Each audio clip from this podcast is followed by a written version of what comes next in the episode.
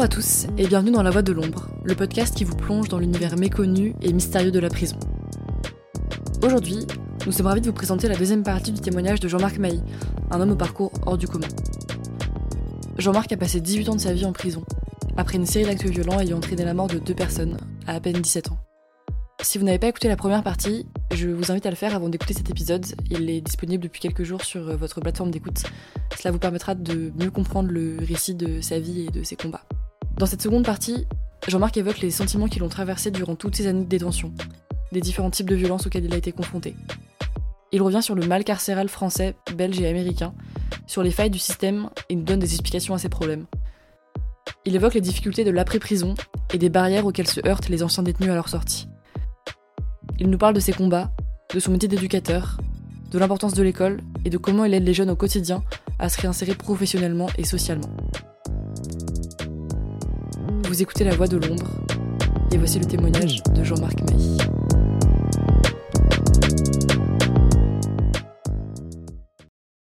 Stanley Toki Williams. Qui était Stanley Toki Williams? C'est pour ça que j'ai mon chapeau Los Angeles. Stanley Toki Williams a été accusé en 1979 d'avoir commis quatre meurtres. Accusé par des gens qui l'ont accusé pour ne pas être condamné à mort. Et Stanley Toki Williams était un homme qui était un des chefs charismatiques d'une des deux bandes de Los Angeles, les Crips. Et il y avait les Bloods. L'âge de vie euh, dans ces gangs à Los Angeles ne, ne dépassait pas 25 ans. Donc il a été condamné en 1980 à la peine de mort. Et ce que ce gars va faire, waouh, c'est un exemple pour moi. Il va écrire une douzaine de livres pour les enfants, pour les prévenir contre la violence, ce que c'est de rentrer dans un gang. Et d'un couloir de la mort, dans les années 90, il, va parvenir à faire ce qu'on appelle aujourd'hui des visioconférences, mais à l'époque, on parlait pas de ça, pas de Zoom. Mais il va, parve- il va parvenir à faire réunir les membres du CRIPS, donc sa bande à lui, et les blancs et, et- des membres du Blood, les gangs il, faut savoir qu'il y avait 10 000 morts par an, hein, 10 000 morts entre eux. Hein. Et va leur parler. Et pendant 10 ans, le taux de criminalité entre, les deux gangs rivales va diminuer, mais vraiment de manière extraordinaire. Et en 2005, il va être nominé deux fois. En- entre 2000 et 2005, ce gars va être nominé deux fois au prix Nobel de la paix. Imaginez? Au prix Nobel de la paix. Et en 2005, 25 ans plus tard, on annonce qu'il va être condamné à mort, que son exécution va avoir lieu. Et donc, il a été exécuté. J'ai témoigné pendant huit ans. Et l'ami avec qui je témoignais, qui s'appelle Jean-François Lanvin, je suis devenu maintenant ambassadeur euh, avec des sportifs de très haut niveau qui ont été champions d'Europe pour une fondation en Belgique. On a travaillé pendant huit ans ensemble et au bout de cinq ans, il m'a dit euh, Jean-Marc, tu, tu sais parler aux jeunes, quoi. T'as leur langage, t'as cette force, t'as cette... Mais il te manque un truc. Tu devrais faire des études. Assistant social, éducateur. Et donc, je suis devenu éducateur. Donc, on était 188 la première année, on a terminé à 13. J'ai terminé avec une grande 10. Je suis parti faire des séjours éducatifs de rupture euh, en Afrique. J'ai travaillé dans le sport aventure avec des jeunes. J'ai fait ça de, de 2005 à, à 2000, 2016. Et puis, j'ai développé mon métier, en fait. Donc, j'ai commencé à développer des méthodologies de travail, en fait. Les chiffres sont très simples. Pour 100 détenus, vous êtes à peu près 60 000 détenus pour 188 prisons. Donc pour 68 000, 69 000 détenus qui sont libérés en France, donc pour 100 détenus qui sont libérés en France, sans aucune condition, sans probation, sans conditionnel, 63% vont récidiver dans les 5 ans à venir. Ce sont des statistiques, c'est prouvé. Sur 100 détenus qui vont accepter une libération conditionnelle, 33% vont récidiver dans les 5 ans. Pour des détenus qui n'ont pas été en prison, qui ont eu d'autres manières, des, sortes de probation par des bracelets euh, électroniques, là, il y en a que 32% qui vont récidiver dans les 5 ans. C'est- pas mal. Vous savez, il y a que 2% de psychopathes chez vous dans les prisons. Hein. 2%. Chez nous, il y a à peu près une... Les Belges le savent pas, hein. Il y a à peu près 40 détenus chez nous, en Belgique, qui ont dépassé plus de 35 ans de prison, qui font partie de ces 2% de psychopathes et qui ne sortiront plus jamais de prison. Et on a bien raison. On n'essaye pas, d'un aspect humain, d'essayer de les comprendre. de voir d'où ils viennent. Vous savez, quand on raconte un fait divers dans une télévision, ça dure 30 secondes. On ne connaît pas l'histoire qui s'est passée avant. Quand on nous annonce aujourd'hui que les listes d'attente sont effrayantes pour des enfants de primaire, où nos juges de la jeunesse chez nous en Belgique nous disent on ne peut même plus s'occuper de jeunes qui sont vraiment en souffrance, qui sont maltraités chez eux. Ben écoutez, on, verra les dommages collatéraux que ça va donner après le Covid. Hein. Chaque année en France, il y a plus ou moins entre 100 et 120 morts dans les prisons françaises, dans les 188 prisons françaises. Souvent, on nous annonce ceux qui sont morts d'overdose.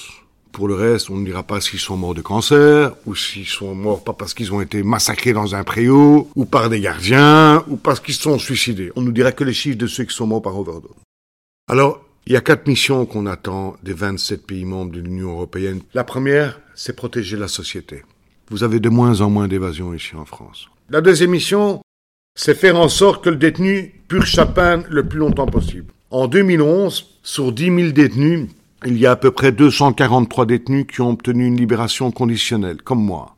C'est une goutte d'eau dans l'océan. C'est très difficile d'obtenir une libération conditionnelle. Pour eux, au plus, au plus tôt vous rentrez, au plus jeune vous rentrez, au plus votre thèse en criminologie est super élevée. Vous êtes un docteur dans l'art du crime qui m'a sauvé, c'est d'avoir réussi diplôme et d'avoir eu deux visiteurs de prison qui m'ont soutenu. Ça a duré cinq ans. Hein. Première fois que je suis arrivé devant un tribunal d'application des peines, j'ai pas fait trois mètres qui m'ont dit euh, non non l'année prochaine. La violence du temps perdu en prison, on vend pas les mêmes mondes qu'en liberté. Ça veut dire que le temps tourne trois fois moins vite. Un an en prison, c'est très long. Quand j'ai su que j'étais condamné à un perpète au Grand-Duché Luxembourg et que j'ai accumulé les deux peines, tu peux pas te dire à 20 ans que tu vas passer 50 ans de ta vie en prison. Je veux dire, quel être humain se dit 50 ans, ça va être ça ma vie, des murs de béton, des grilles. Non, non, c'est pas possible. Moi, j'ai dû attendre 14 ans avant d'avoir mon dernier procès j'ai obtenu euh, l'extinction euh, des faits et la juge m'a dit putain mais il est jeune l'adolescent que vous étiez, vous avez six diplômes. Voilà, à partir de maintenant, vous pouvez avoir une libération conditionnelle. On était en 1998. Je savais, tu sais quand tu es condamné? À 20 ans ou en Belgique, en France à, à perpète, tu sais quand tu peux sortir? Puis vous avez des jours de rabotage chaque mois si vous avez un bon comportement.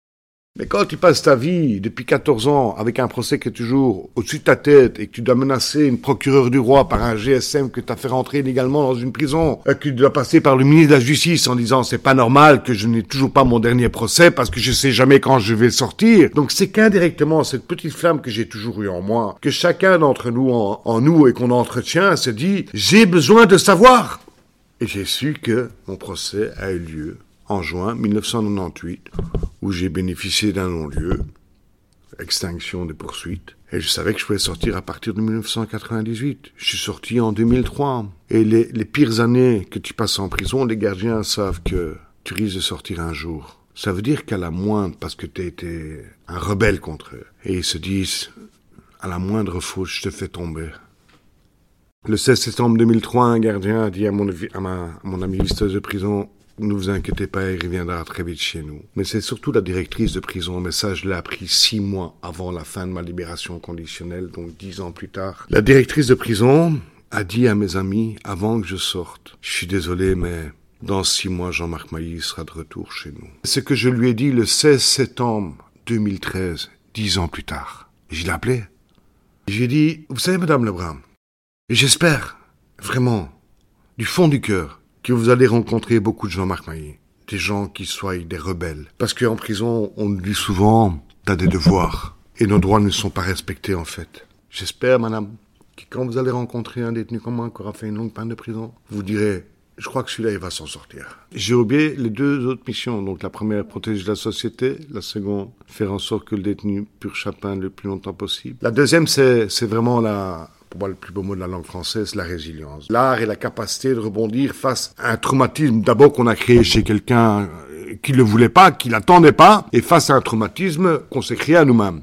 Ah, il y a deux solutions. C'est pour ça que moi je parle de justice restauratrice. Ces trois mots-là veulent dire exactement la même chose. Je dis souvent que cette mission, quelque part où Stanley Toki Williams m'a mis, c'est pour ne pas tuer une seconde fois mes victimes en fait. C'est pas les tuer une seconde fois. Pour moi, elles vivent je, me réveille tous les jours avec elles dans ma tête. Et j'essaie de les faire vivre. Je vous ai dit, je fais partie des 35 000 personnes en Belgique qui sont considérées comme des citoyens de seconde zone. Donc j'ai été déchu de mes droits civiques à mon premier procès. Je n'ai jamais voté de ma vie et je ne pourrai jamais voter de ma vie. Il y a des pays où je ne peux pas mettre les pieds. Les États-Unis me sont interdits. Le Canada, qui voulait que j'aie joué un homme debout, m'est interdit depuis l'affaire euh, Bertrand Cantat. Donc il y a des pays où je peux plus aller. Mais c'est pas grave. Ma famille, oui, j'ai plus de contact avec mes frères et sœurs. Ça c'est clair. Euh, par contre, euh, moi, je dis souvent aux jeunes que je rencontre ou aux détenus que je rencontre dans, les prisons, ça, se fait souvent dans, le plus grand respect, surtout quand ils voient vers une inconditionnelle de liberté. C'est que je me suis dit, putain, le gars, mais il me vire euh, d'RTL TVI comme plongeur, et puis on vire euh, d'un groupe de presse parce qu'on a appris que j'ai fait de la prison, et puis on me vire.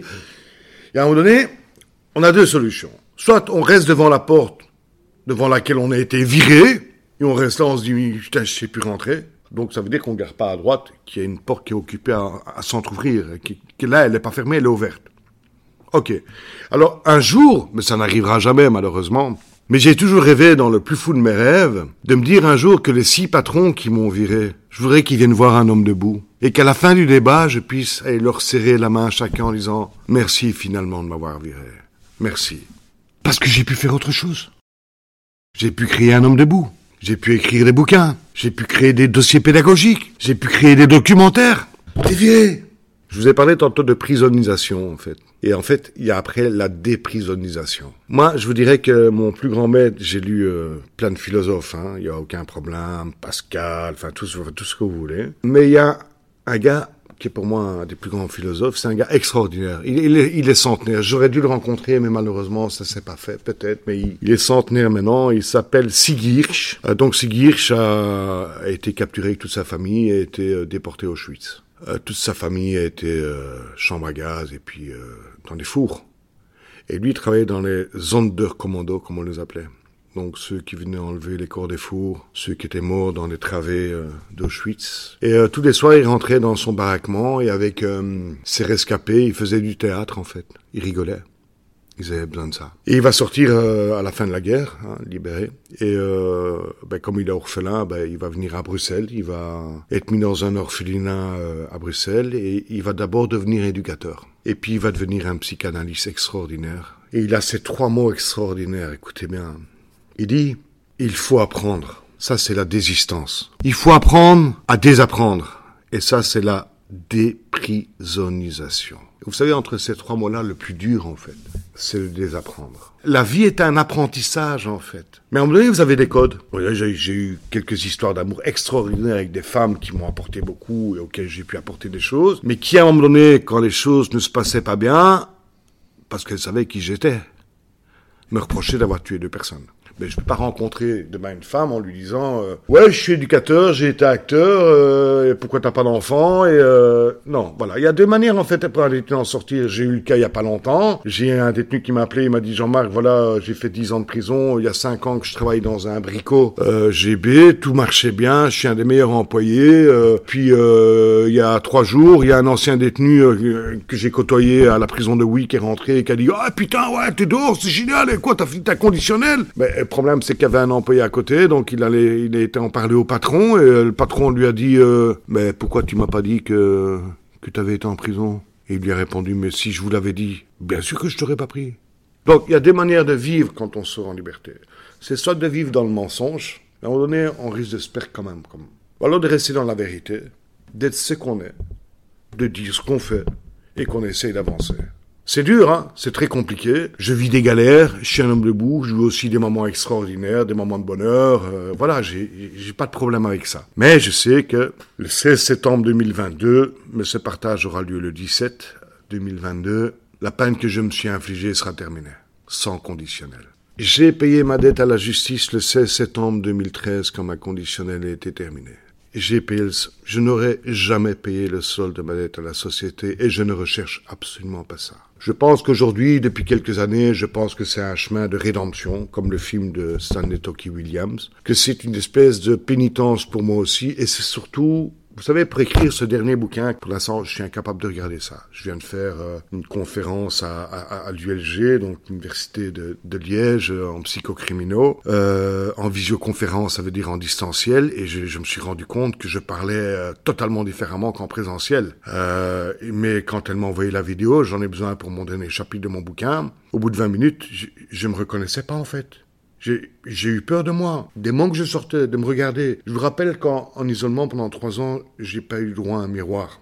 Tant je suis un professionnel. Là, je vous parle, je vais pas savoir m'écouter en fait. Pas que j'ai l'impression que vous comprenez pas ce que je vous dis, mais j'ai l'impression parfois de sortir des mots qui viennent tellement de, de loin qui sont différents que quand je suis en présentiel. Et donc là, j'ai décidé, euh, mon médecin m'a annoncé ce matin, donc je vis chez mon médecin généraliste, euh, il s'est levé ce matin et il m'a dit, euh, voilà, je t'ai trouvé une psy, parce que les, les attentes sont énormes. Donc il m'a trouvé une psychologue, et je n'ai qu'un objectif avec cette psy. Si j'écris un bouquin qui s'appelle Un homme debout, le silence est maintenant ma résilience, il va falloir que je lise de la première page à la dernière page, une seule fois. Donc je vais demander qu'elle me prépare à ça. Donc je sais pas que j'ai omis de, de, vous parler de la quatrième mission. Hein. Donc je vous ai quand même dit qu'il y avait euh, 40% d'analphabètes dans les prisons. C'est énorme. Et je pense que la société doit comprendre une chose.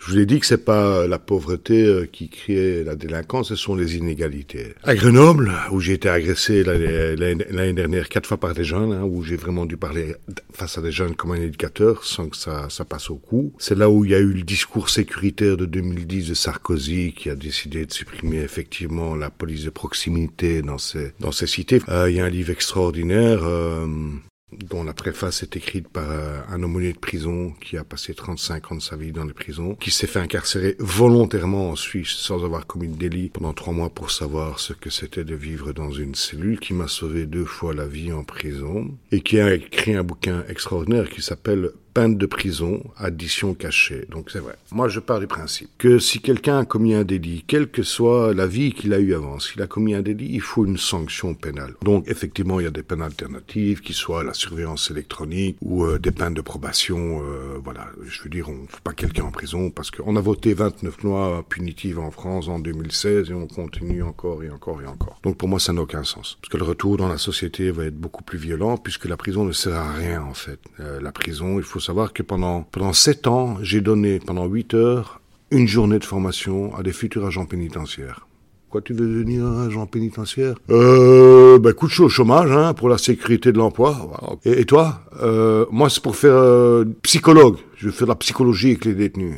T'as eu des cours de psychologie, toi? Ah ben non, j'apprendrai là-bas. Ok, d'accord. La huitième année, m'ont rappelé, m'ont dit, Jean-Marc Sanessi, malheureusement, on te reprend pas. Et j'ai dit, euh, pourquoi? Ben, parce que à cause de toi, en sept ans, il y en a qu'un seul qui est devenu agent pénitentiaire. Alors là, moi, j'imaginerais vraiment, euh, parce que j'ai rencontré des, des agents pénitentiaires, je dis pas maton, des agents pénitentiaires, euh, qui sortaient de l'UNIF, mais qui sont devenus agents pénitentiaires parce qu'ils n'auraient pas d'emploi et qui avait cette compréhension, cette écoute et cette manière de réfléchir totalement différemment par rapport à un gars qui a eu son diplôme euh, du troisième secondaire inférieur où on a on a euh, 17 ans quoi, 18 ans, non même pas 17 ans. Hein. Ça je trouvais ça intéressant. Là j'avais vraiment des grandes discussions avec. Et je me dis qu'au lieu d'investir davantage comme chez vous en France ou chez nous en Belgique des partenariats publics-privés alors, ce que Philippe Landen dit dans son bouquin, Peine de prison, addition cachée, c'est que c'est, il a été visionnaire, hein, il a écrit ce bouquin en 2001, c'est que ces nouvelles prisons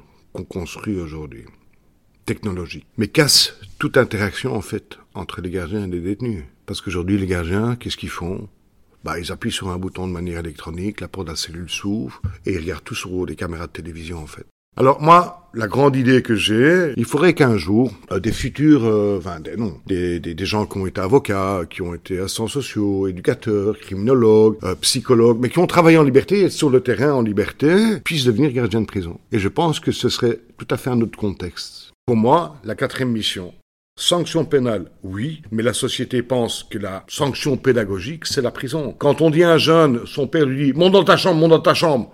Tu m'emmerdes. Oui, mais attends, pourquoi je t'emmerde? J'en ai rien à foutre, monte dans ta chambre. Mais le gamin, il a rien compris. Si son père lui dit pourquoi il a emmerdé, il va comprendre. Si on vous envoie en prison et que vous vous dites ah ben la pédagogie ça va être la prison, ben je crois que euh, il faut arrêter de rêver quoi. En prison on peut tout faire. Tu veux te suicider? Tu tracasse, il y a quelqu'un d'autre qui prendra ta place. Tu veux devenir toxicomane?